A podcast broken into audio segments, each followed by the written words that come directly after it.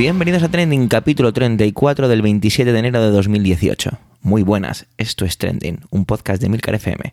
En él te contamos algunas de las noticias más relevantes y lo que nos han llamado la atención de la semana, así como su impacto en Twitter. Mi nombre es Javier Soler y soy el presentador principal de este podcast semanal. Pero tranquilos, porque aparte de la mía vas aquí a escuchar otras voces muy interesantes.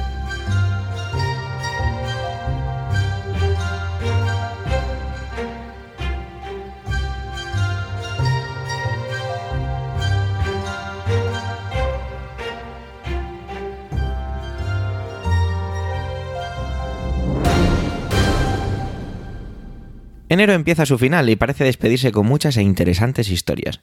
Por ello, esta semana en Trending tenemos cuatro intervenciones y un regalo final. Así que vamos a empezar ya para que así lo podáis disfrutar de este capítulo. Empezamos con Manuel, que nos narra sobre el fallecimiento de Nicanor Parra, premio Cervantes y reconocido literato que nos dejaba esta semana. Solo para vuestros oídos, adelante Manuel.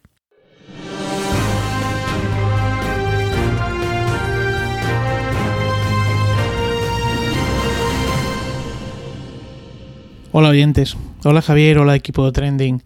Hoy vengo a hablar de la muerte y es que el pasado 23 de enero nos dejó Nicanor Parra, el antipoeta chileno que puso patas arriba la poesía latinoamericana de la segunda mitad del siglo XX. Murió a los 103 años de edad y según cuentan sus familiares murió de viejo. No se lo llevó un accidente de tráfico, ni un cáncer, ni el naufragio de una patera, no, murió de anciano y probablemente murió feliz, con la felicidad que aporta una vida plena de poesía y de reconocimiento. Nicanor Parra era poeta, era también matemático y físico. Premio Cervantes en 2011. Nicanor Parra era sarcástico, irónico y deslenguado. Pero sobre todo, era el creador de la antipoesía. En 1954 comenzó a publicar sus poemas y antipoemas y acuñó el término antipoesía. Parra democratizó la poesía. Le quitó el envoltorio de lo artístico, de lo literario, del lirismo. Acercó la poesía a la vida. Deslenguó el lenguaje. La poesía para él estaba en las palabras, y él habla de lo cotidiano. Aquellas palabras que todo el mundo usa porque son suyas, son de todos. Casi una especie de comunismo verbal, decía él. En 1972 publica Artefactos.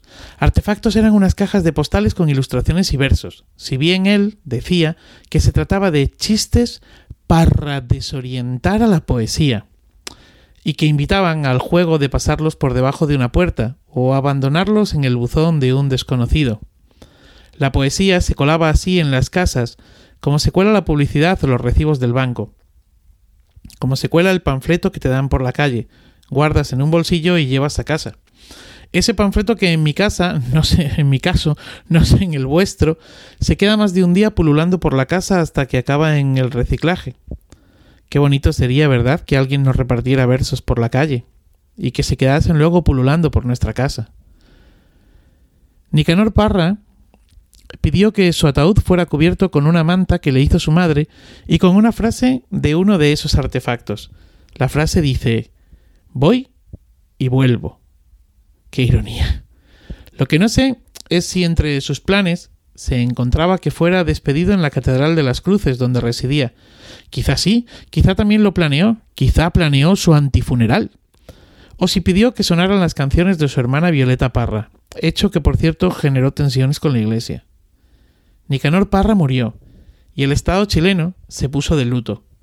Banderas a media asta, proyecciones de sus poemas y su rostro en edificios emblemáticos del país asistencia de la presidenta en funciones y del presidente electo. Una despedida de Estado en toda regla.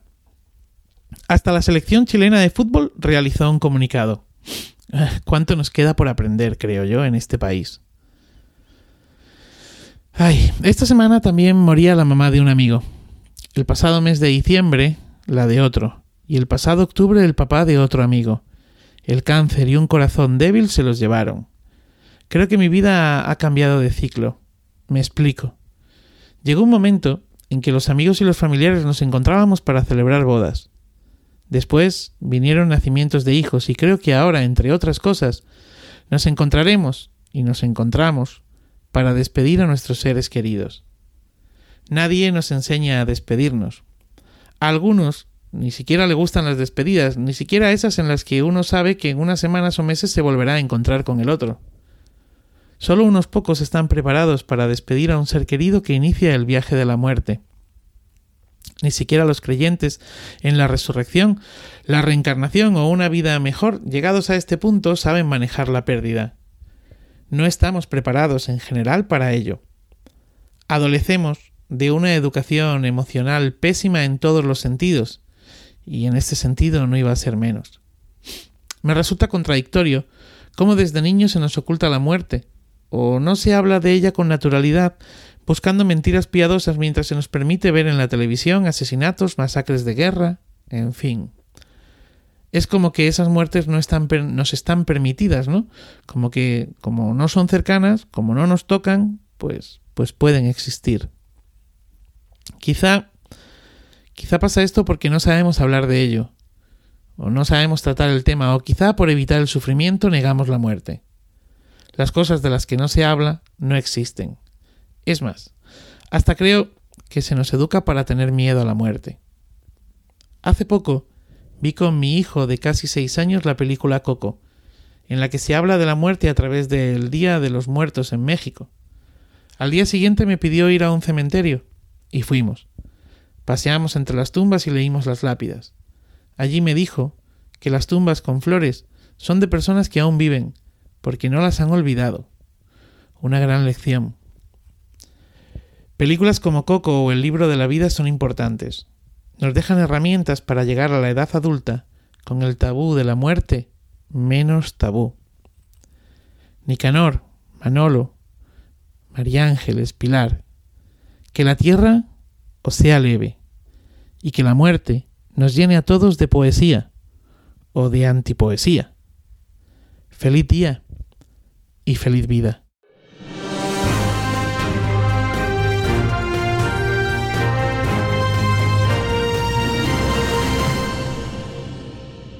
Esta semana se estrena en Trending una compañera de Milcar FM. Bueno, realmente se estrena en esta nueva etapa, ya que la etapa anterior de los originales creadores de Trending era una, una colaboradora habitual. Se trata de Rocío Arregui, del podcast Lactando. Y como abogada de pro nos va a esclarecer las noticias sobre la defensa de El Chicle en el caso de Diana, Diana Kerr. Muchas gracias Rocío por pasarte por trending, así que solo para vuestros oídos, adelante Rocío.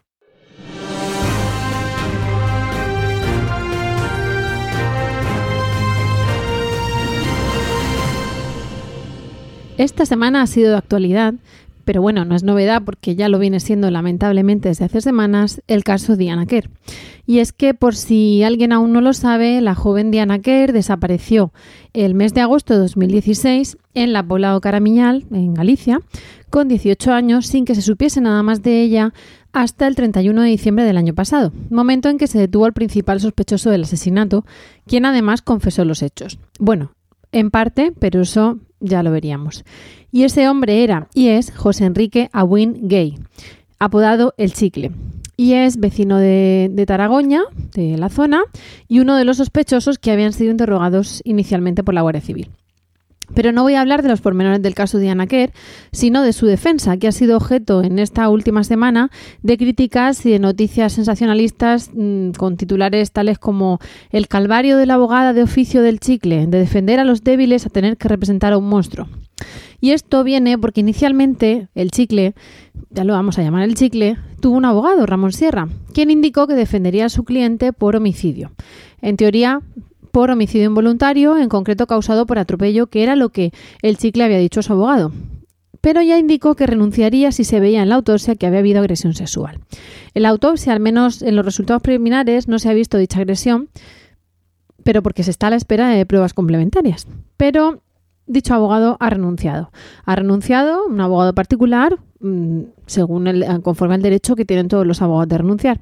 Y dijo, según él, que renunciaba porque tenía dudas sobre su defensa y porque para poder ejercer un asunto penal era necesario creer total y honestamente en lo que se estaba haciendo y hacerlo con, con pasión y con amor a la profesión. Esto es cita literal. ¿Y qué pasó entonces? Pues a la vista de que no como en otros casos, no había abogados privados eh, deseosos de, repercusión mediática, dado además lo sangrante del caso, pues se le nombró un abogado de oficio. En todo caso, esto tiene que ver con que apareció una brida con la que había sido estrangulada la joven y, claro, el, abogado vio que su cliente le había mentido y que no la había atropellado, con lo cual pues esto fomentó esa, renuncia y además que nadie quisiese asumir su defensa. ¿Qué pasa entonces? Pues eso, que se le nombra un abogado de oficio, en concreto una abogada, doña María Fernanda Álvarez, casualmente decana del Colegio de Abogados de Coruña, en concreto para el Partido Judicial de Ribeira, y que unos días antes defendía la profesionalidad de los abogados que estaban adscritos al turno de oficio de ese partido judicial. Lo defendía en su mm, función de, miembro de la Junta del Colegio de Abogados de Coruña para ese partido y además porque cualquiera de los abogados por turno, por una lista que, que va corriendo, pues podía ser el abogado designado para el chicle. Y automáticamente, una vez que ese abogado vio, o sea, se vio que era ella misma, pues los titulares no se hicieron esperar, tales como los que he comentado. Y claro, todos nos preguntamos, ¿y esto por qué ocurre? ¿Por qué con nuestro dinero se paga su abogado, con los impuestos? ¿Por qué le va a defender a alguien? pero se ha confesado para que necesite una defensa. En fin, bastantes preguntas de la ciudadanía que voy a intentar responder. Y veamos, le van a defender porque así lo exige el artículo 24 de nuestra Constitución y además está complementado con el Estatuto General de la Abogacía. Eh, está regido por el Real Decreto 658-2001, que es el, que aprueba el Estatuto General de la Abogacía Española, y se dice en él que eh, la propia Constitución consagra el derecho de los ciudadanos a la defensa y asistencia letrada. ¿Qué pasa? Que nos encontramos con que el artículo 30 habla del deber fundamental del abogado, que es cooperar con la Administración de Justicia. Y, el artículo 42 habla de que las obligaciones del abogado son pues el cumplimiento de la misión de defensa que le sea encomendada con el máximo celo y diligencia y guardando el secreto profesional. En fin, hay una serie de artículos, no voy a ahondar en ellos, pero la realidad es que eh, es una obligación para el abogado y un derecho para cualquier ciudadano. De hecho, se dice que corresponde a los abogados la asistencia y defensa de quienes soliciten abogado de oficio o no designen abogado en la jurisdicción penal, sin perjuicio del abono de honorarios. ¿Y esto por qué ocurre? Abogado de oficio no significa abogado gratis. Significa abogado para todo el que lo necesita en una cuestión en la que tiene que aparecer un abogado y en ese momento no tiene. Puede ser, y a mí se me ha dado el caso, que seas abogado de un señor bien o de un chico bien que simplemente por ser menor tiene derecho a abogado de oficio aunque sus padres tengan dinero suficiente. Se cuenta en ese caso la renta del menor. Claro, él está estamos muy mediatizados por la televisión y por el quiero un abogado de oficio, pero eso no es así. El abogado de oficio en España va a estar mm, defendiendo a todo aquel que necesite abogado y no tenga designado. Si una vez que presenta la documentación económica pertinente se demuestra que no tiene recursos, ese abogado será gratis. Y si se demuestra que sí los tiene, tendrá que pagar conforme un baremo que ya os digo que es en muchísimos casos exiguo. Segunda cuestión, pues sí, ha confesado, pero aún así, como decía, todo el mundo tiene derecho a un juicio justo. Y ahí se va a valorar la horquilla de pena aplicable, porque nuestro Código Penal nos pone las penas de uno a de un, de, un, rango a otro rango. Por ejemplo, de 3 a 6 años, de 2 a 5 años. De ahí habrá que ver las agravantes, como el ensañamiento o la alevosía. Las atenuantes, como ir bebido o drogado, incluso eximentes tales como ser inimputable, es decir, si tenía un trastorno psiquiátrico que no le hicieron comprender el alcance de sus actos. Ahí es donde está la tarea del abogado, que es ver esa horquilla de pena aplicable, tal y como debe ser, una vez que ha confesado. Pero claro, ya decía que ha confesado una parte, ha dicho que sí, que la mató, pero que la atropelló y que no la violó. Con lo cual va a haber quizá que mostrar o que demostrar la existencia de otros delitos. Y esto se va a encargar la acusación y ahí estará el abogado para defender como buenamente pueda los hechos. Luego, los impuestos, pues sí, el dinero de todos irá a ese juicio, pero os aseguro que irá muy poco a su abogado de oficio, porque esa manera, esa cuestión de tener abogado es la manera que tenemos, la forma que tenemos de poder seguir diciendo con la boca grande que nuestro sistema judicial es justo y es propio de un Estado de Derecho. Y digo poco dinero porque los abogados de oficio cobran poquísimo y además, pues como unos nueve meses después de justificar la actuación. Es decir, tú actúas, después la justificas dentro de ese trimestre, cuando acaba el trimestre, la, digamos que la cuenta, y a partir de ahí, a los seis, nueve meses, a veces doce, te la pagan. Te la pagan conforme un baremo que puede variar según comunidad autónoma y en un plazo que también puede variar según comunidad autónoma. Y de eso depende que estés en lo que llaman zona ministerio, es decir, competencias de justicia en el Ministerio de Justicia, o zona tu comunidad autónoma que eh, tiene las competencias de justicia transferidas. Por ejemplo, Murcia es zona ministerio. Y en ese caso a lo mejor te van a cobrar, te van a pagar 30 euros por cada mil folios de de sumario o te van a pagar por un asunto de un divorcio contencioso donde la gente va a cuchillo allí al juzgado, pues te van a cobrar, en el caso de Murcia, te van a pagar 130 euros menos retenciones por hacer la demanda o la contestación y después cuando llevas al juicio y ya llevas toda la tramitación, has hecho 500.000 escritos en medio, todo eso no cuenta y llegas al juicio te van a pagar los otros 30 que te faltaban menos retenciones. Menos mal. Es decir, que por ese caso, en ese caso no os preocupéis. El resto del dinero de los impuestos va para los jueces, para los tribunales, pero no para este asunto en concreto, sino para todos. Y es nuestro sistema de administración de justicia. En todo caso, sí quiero decir que el turno oficio no se ejerce por dinero, que se ejerce por vocación, que así lo ejercía yo hasta hace poco y lo seguiré haciendo en los asuntos que me quedan, y que si realmente fuese por dinero, como no está pagado el trabajo, pues ni los desplantes de clientes o incluso de funcionarios que te tienen como abogado de tercera, ni las horas de guardia de pie exigiendo que suban a tu, a tu detenido y que le den la libertad o que le quiten las esposas en cuanto sea legalmente posible, o el momento en que estás aguantando ambientes insalubres o situaciones desagradables, pues esto, esto no está pagado, esto se hace por vocación. Por eso cuando, cuando nuestro ministro Rafael Catalá al tomar posesión dijo que se iba a pagar el turno, que realmente parecía como una gracia ¿no? de él, como una prebenda, pues realmente lo único que hizo fue decir que se iba a pagar algo que ya llevaba como 12 meses, porque además había habido problemas y retraso. Y bueno, y, en este caso no puede renunciar ese abogado de oficio, esa abogada, eso a, llevar su defensa. Bueno, pues nos vamos al Estatuto de la Abogacía, nuestra ley de asistencia jurídica, y se ve que es muy raro, que solo puede ser por un motivo personal y justo, y que además hay como un límite de, renuncias. Esto depende un poco, pero mm, en un momento dado, si se renuncia, se te tiene que asignar a otro, y ya llega un momento en que el letrado se lo tiene, digamos, que tragar. En este caso, no hay renuncia y no hay, porque no hay tal motivo personal y doña Fernanda tendrá que ser la abogada del chicle. ¿Y qué pasa? Que sí, que el chicle se, se aprovechará de las ventajas de un Estado de Derecho, que no le preocupa, pero tendrá una gran abogada de oficio que no significa que, le, que haga que, que se declare inocente. Lo que va a hacer es hacer un, un, inmejorable servicio a la sociedad y, pues, por unos escasos euros y con vocación, defender ese caso. Luego, claro, mm, oímos cosas hasta, hasta la película Tadeo Jones o en nuestro despacho cuando llega un cliente y dice es que me tocó un abogado de oficio como para mm, justificar una negligencia de un abogado y además eh, ahí está esa fama, ¿no? Y tú a, lo mejor en tus asuntos has peleado por meter a ese presunto autor de, abusos infantiles hasta llorar en sala y no lo has hecho por dinero y no puedes soportar que te digan eso. Es que lo hicieron mal porque era de oficio. No, perdona. En, el abogado de oficio actúa con honorabilidad y con mucha diligencia. Y en fin, eh, y todo, ¿por qué? Porque al final el abogado de oficio no tiene simplemente que defender al culpable, como si fuese a exigir, como decía, que le declarase inocente, sino simplemente tiene que ejercer esa profesión con esa excelencia y asegurar el cumplimiento de la ley. Y así que a su cliente no se le condene o que se le condene, pero exactamente a los años que exige nuestro Código Penal. Ni a más ni a menos. Así que ya veis que hasta en este tipo de cuestiones la, clave siempre es eh, Estado de Derecho y turno oficio digno. Muchas gracias, hasta pronto.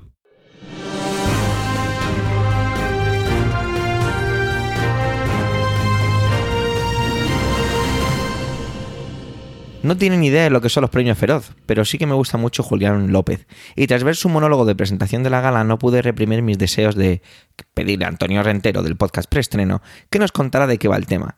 Antonio, como siempre, acude a la llamada del podcasting. Os dejo con él. Solo para vuestros oídos. Adelante, Antonio.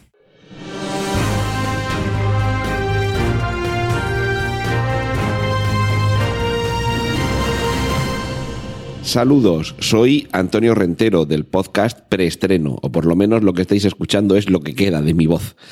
En esta semana toca hablar de los premios Feroz, que creo que ya podemos empezar a denominarlos la antesala de los Goya.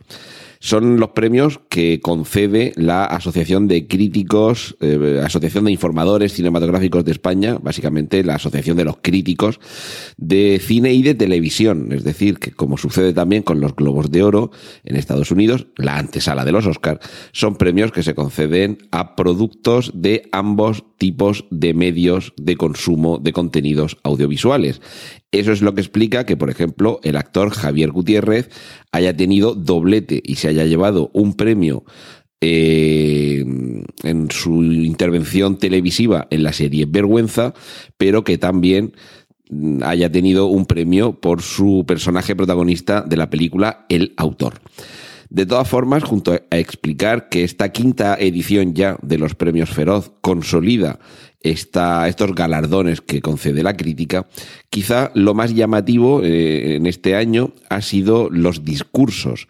Por un lado, los eh, más bien el monólogo, más que discurso, el monólogo del presentador de la gala, el actor Julián López, algunas de las perlas de ese discurso os las voy a, tratar con esta voz que me está quedando, eh, os las voy a tratar de resencionar a continuación. Y, por ejemplo, eh, a partir de ahora todo lo que diga son entrecomillados de Javier Gutiérrez hasta que, hasta que avise que ya vuelvo a ser yo el que toma la palabra. Bienvenidos a la quinta edición de los premios Feroz, la quinta ya. Hace cinco años a estos premios no los conocía nadie y hoy tampoco. Somos el secreto mejor guardado del cine español. Ese y el nombre de nuestros acosadores sexuales. Esta noche tenemos a 21 productores que juntos suman 78 películas y 3 graduados escolares. Tenemos al equipo de la estupenda Verano 1983, lo único aburrido que nos ha dado Cataluña últimamente.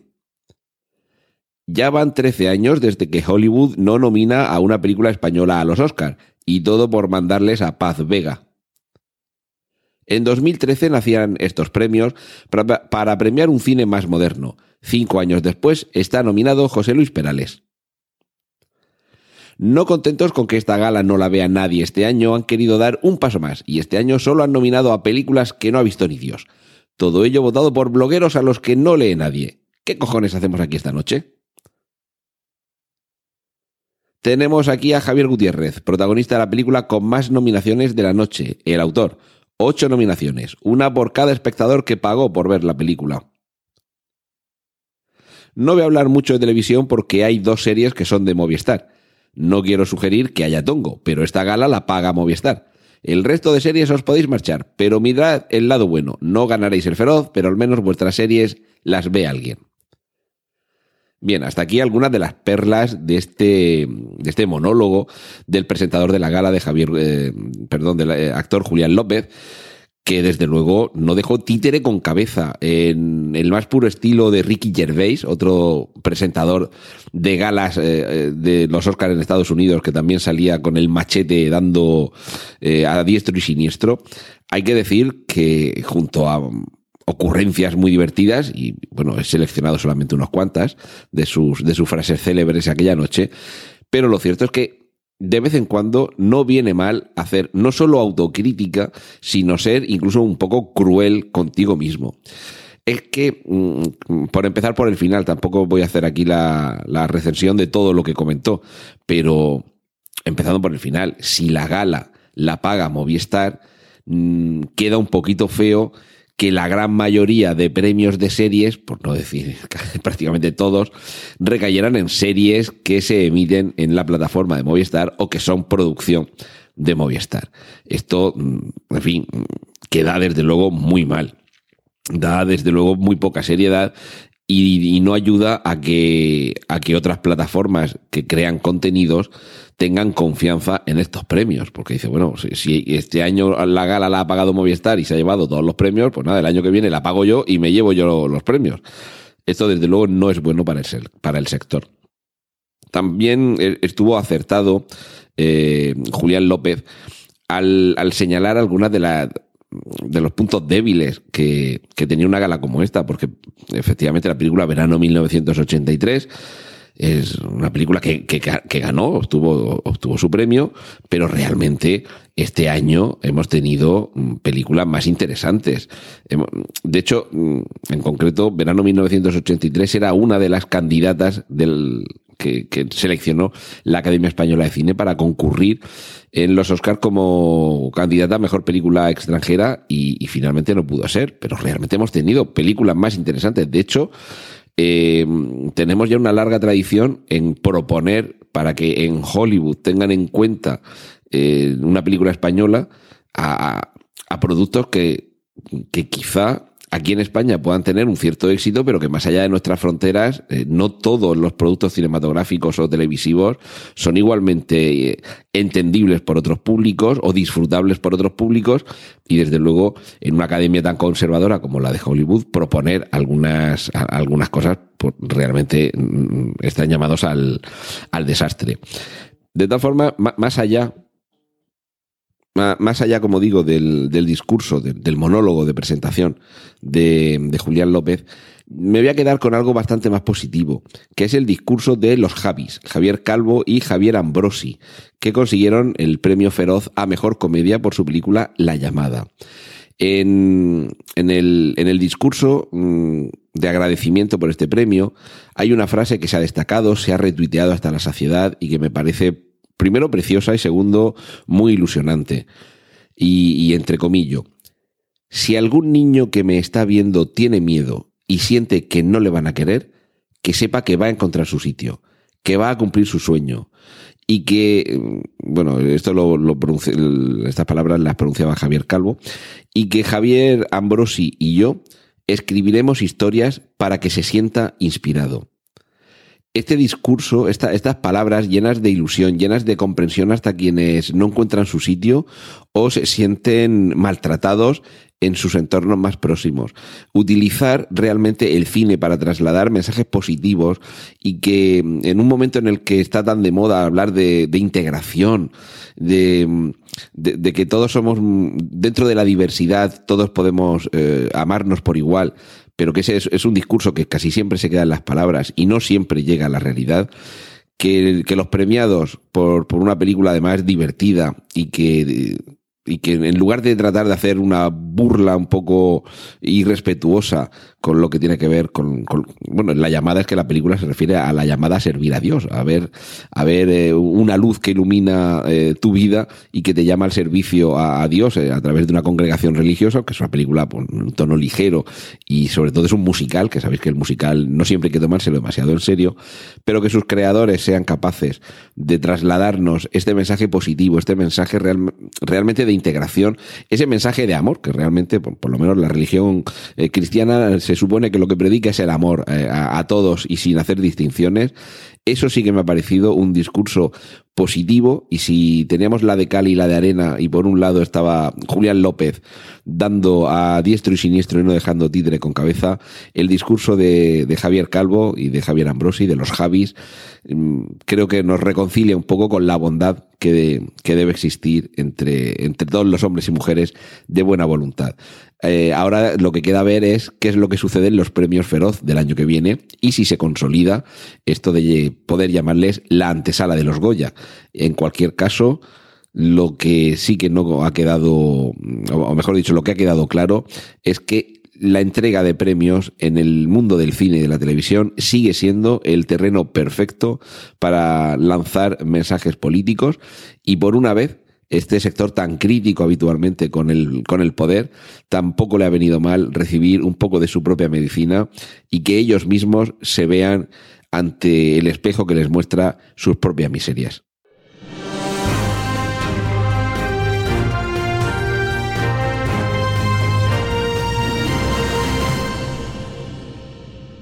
Si es la primera vez que escuchas este podcast, muchas gracias por elegirnos. No podrías saberlo, pero si nos sigues desde hace tiempo no te sorprenderá mucho que ya he seleccionado esta noticia para comentarla. Amazon Go arranca en Estados Unidos. Se trata de un supermercado del gigante de las compras que no tiene cajeros o humanos trabajando en él. Esta noticia siempre me llama la atención. Mucho, muchísimo. Me siento como viendo una película de ciencia ficción.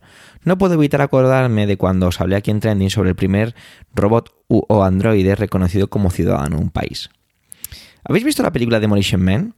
Es con el incombustible Sylvester Stallone, Sandra Bullock y Wesley Snipes. No os la voy a destripar, pero sí os voy a contar un detalle, y es que en un momento del film cuentan que el único restaurante que sobrevivía a una especie de guerra fue Pizza Hut, y de esta forma es el único restaurante que existe. Pues bien, yo cuando me encuentro con esta noticia siempre me imagino en un futuro en el que el mundo es controlado por tres o cuatro empresas. Véase Google, Samsung, Amazon, Apple. He sabido y he llenado, se han llenado portadas sobre el tema de los taxis y sus conflictos con Uber, Cabify y o similares, como la consecuencia final es el transporte sin conductor y a través de coches autónomos. Pues bien, parece que Amazon hace un poco lo propio con los supermercados. ¿O no? Llevaba tiempo siguiendo la noticia y hay que decir que es que este proyecto se ha retrasado más de un año, pero bueno, ya está aquí. Entras en el supermercado y escaneas un código QR a la entrada. Ya está, ya no tienes nada más que hacer. Bueno, no tienes nada más que hacer, ahora tienes que hacer la compra. Coger tus artículos, los metes en la bolsa, en tu mochila, en tu bolsillo y sales por la puerta porque este supermercado no tiene cajeros, no tiene línea de cajas. Ya está, ya está hecho. Aparecerá en tu cuenta de Amazon el cargo correspondiente. Para muchos es algo así como algo aberrante, ¿no? Esta llamada cuarta revolución industrial basada en la, en la, inteligencia artificial está pasando delante de nuestros ojos y la transformación de los puestos de trabajo es más que patente. Si hablo con mi padre de esto, este me dice que nunca iría a un comercio así. Lo dice el mismo que renegaba del concepto de los smartphones y ahora es un Rafa Nadal del WhatsApp. Hace hasta estados el tío. Para, probarlo, tendréis que iros a Seattle. Es un supermercado pequeño de unos 174 metros cuadrados cerca de las instalaciones centrales de Amazon. Lo habrán hecho allí por si se lía, por estar cerca, no para solucionarlo, supongo. Pero este supermercado tiene humanos trabajando, por eso decía antes el o no. Trabajadores que te asesoran, son los que reponen todos los artículos, que cocinan los productos frescos. Digamos que el gran atractivo es que no existe la línea de cajas y no podrás disfrutar de esa abuelita que quiere colarse, de ese cajero que te ofrece el típico producto en promoción, o de las conversaciones cruzadas entre cajeros que pueden llegar a tener tres interlocutores en más de 5 metros de distancia. No, venga, va, me estoy pasando y estoy haciendo un mono fácil. Pero solo un poquito más, no lo puedo evitar. Y es que estaba buscando tweets del tema y me empecé a reír, me empecé a reír, pero bastante. Se ve una imagen, una fotografía, en una cola enorme de gente esperando para entrar a este supermercado de Seattle de Amazon Go, diseñado para no esperar colas. Así somos los humanos paradójicamente humanos. Darwinismo, que diría alguien que conozco. Detrás de todo esto hay todo un entramado de sensores, cámaras, inteligencia artificial y demás brujería para hacer que esto funcione. Tengo curiosidad por verlo, por entrar, pero no sé si quiero que es ir a hacer la compra sea algo así. No lo sé.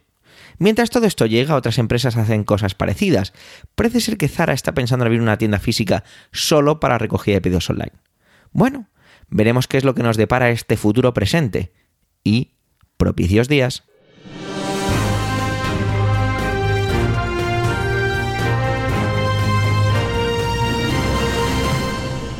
Twitter es algo vivo, ya que lo componemos personas las que estamos allí. Hace algún tiempo que están apareciendo como una especie de trending o tendencia, valga la redundancia, los hilos. Podríamos definir los hilos como una especie de artículos que crean en conversación los, un propio creador, ¿no? En ellos, como tenemos la limitación del espacio de 280 caracteres, pues van creando una especie de conversación o monólogo en el que nos van contando algo, alguna historia. Algunos de ellos se están convirtiendo en algo muy interesante. Por ello hemos pensado traeros a trending esos, los que nos parecen más interesantes o nos llaman la atención. Esta semana, inaugurando esta, digamos, sección dentro de Trending, hemos seleccionado uno de arroba hombre revenido. Él creaba un hilo delicioso. De hecho, no os voy a decir ni el título ni nada. Bueno, básicamente tampoco tiene título, pero lo que quiero decir es que simplemente vamos a entrar a leerlo. Y lo primero que debemos hacer es agradecer a Hombre Revenido el que nos haya dado permiso para traerlo aquí a Trending. También, como es lógico, lo encontraréis en las notas del programa. Adelante el hilo de esta semana.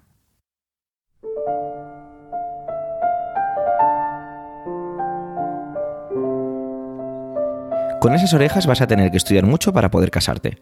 Fue el consejo realista que Kenzaburo recibió de su propia madre. Después la vida le depararía cuatro o cinco momentos importantes.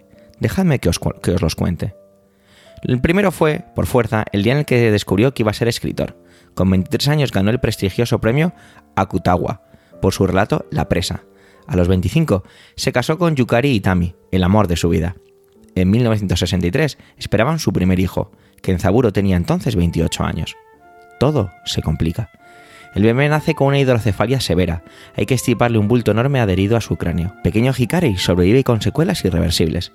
Discapacidad intelectual, ceguera parcial, epilepsia y autismo. Por aquel entonces, Kenzaburo hace un viaje a Hiroshima, al epicentro mismo del horror. Es la gente de allí la que acaba animándole a él y no al revés. El niño no habla, no se comunica, no tiene interés por nada, apenas se mueve. Es una especie de flor preciosa, en palabras de sus padres. Yukari y Kenzaburo analizan cada gesto, buscan algo. Un día descubren que el niño reacciona levemente al escuchar cantar a los pájaros. Le traen un montón de discos de trinos. En ellos se escucha el sonido de un ave y una locutora dice el nombre a continuación. El niño se entusiasma. Meses después, estando de vacaciones, Kenzaburo sale a pasear con su hijo. En el campo, escuchan un gorjeo. Rascón, dice Hikari. Lo es. Un rayos acuáticos. Su padre no da crédito. El niño ha reconocido el pájaro gracias a uno de los discos y ha tenido el deseo de decir su nombre.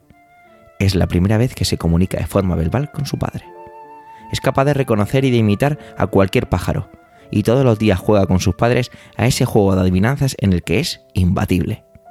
Cuando descubre la música clásica, vuelve a apasionarse. A los 11 años empieza a recibir lecciones de piano como parte de su terapia. Carece de coordinación física, toca con gran dificultad, sin embargo, se concentra al máximo. Kumiku, su abnegada profesora, lo desafía a improvisar. Le pide que apunte en una partitura lo que vaya tocando por su cuenta. Pasa el tiempo, E y Kari le trae algo escrito. La maestra lo toca, sonríe, imagina que es una transcripción de Mozart o Chopin, pero no, es suyo, es una composición propia. El joven silencioso ha abierto su alma gracias a la música. Empieza a ser un adulto capaz de expresarse y de emprender otros conceptos relacionándolos con la música. El primer CD grabado por Hikare Oe recopilaba 25 piezas cortas para piano y salió al mercado en 1992. Vendió 80.000 copias. Sube la portada de un disco, no hace falta que digas por qué, nomina 6. Este es el segundo disco, si no me equivoco, vendió más todavía. Aquí, Marta Gerich y el mítico Rostropovich interpretaban una de sus piezas cortas durante un concierto en Japón. En todo ese tiempo del crecimiento de Hikari, Kenzaburo Oe escribió y escribió. Sobre Hiroshima, sobre la pérdida y la culpa, sobre el futuro, pero sobre todo sobre su hijo. Todo este derroche de verdad le valió un viaje en el que tuvo que vestirse de gala para estrechar la mano de un rey sueco, porque en 1994 Kenzaburo Oe recibió el Premio Nobel de Literatura. Su hijo lo observaba tímido entre el público.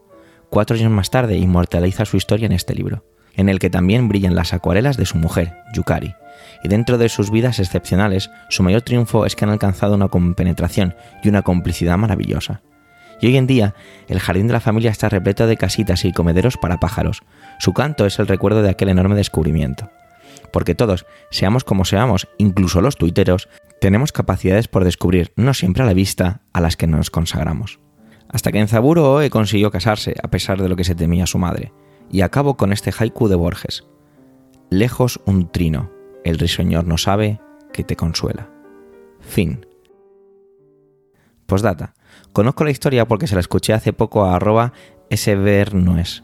Su pasión al contarla fue muy inspiradora. El efecto de una buena historia suele ser salir corriendo a contarla.